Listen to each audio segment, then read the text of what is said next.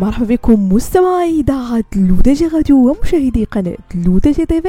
فقرة Care Week الفقره اللي كرافقكم من خلالها أنا عايشه وسكين مجموعة من المواضيع اللي كتهم الصحة الجسدية والنفسية ديالكم. هي متلازمة عصبية نادرة تؤثر على العين والمنطقة المحيطة على جانب واحد من الوجه.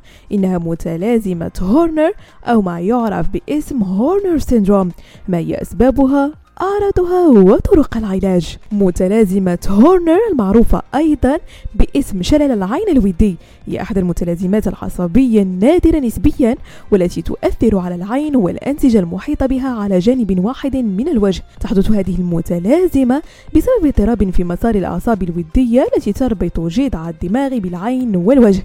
إذ تتحكم هذه الأعصاب في الوظائف اللا إرادية مثل التحرك واتساع وانقباض فوفو العين. ترجع أسباب حدوث هذه المتلازمة نتيجة انسداد أو تلف الأعصاب الودي التي تؤدي إلى العينين ويمكن أن تختلف الأسباب الكامنة وراء تلف الأعصاب على نطاق واسع من عدوى الأذن الوسطى إلى تصلخ الشريان السباتي أو ورم الصدر القمي.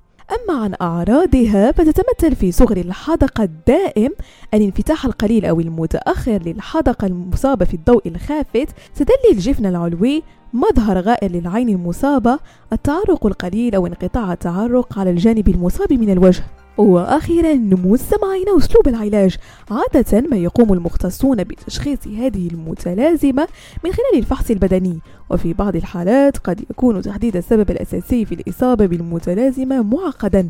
لذلك بناء على تاريخك الطبي أو أي أعراض أخرى لديك قد يطلب المختصون اختبارات إضافية بما في ذلك تصوير الصدر بالأشعة الصينية أو تصوير بالرنين المغناطيسي MRI أو الموجات فوق الصوتية. بهذا مستمعينا كنكون وصلنا لنهاية فقرة Care Week ضرب لكم موعد la semaine prochaine هادشي كامل على هاتي رقمية L'ODJ Radio وكذلك على قناتكم L'ODJ TV.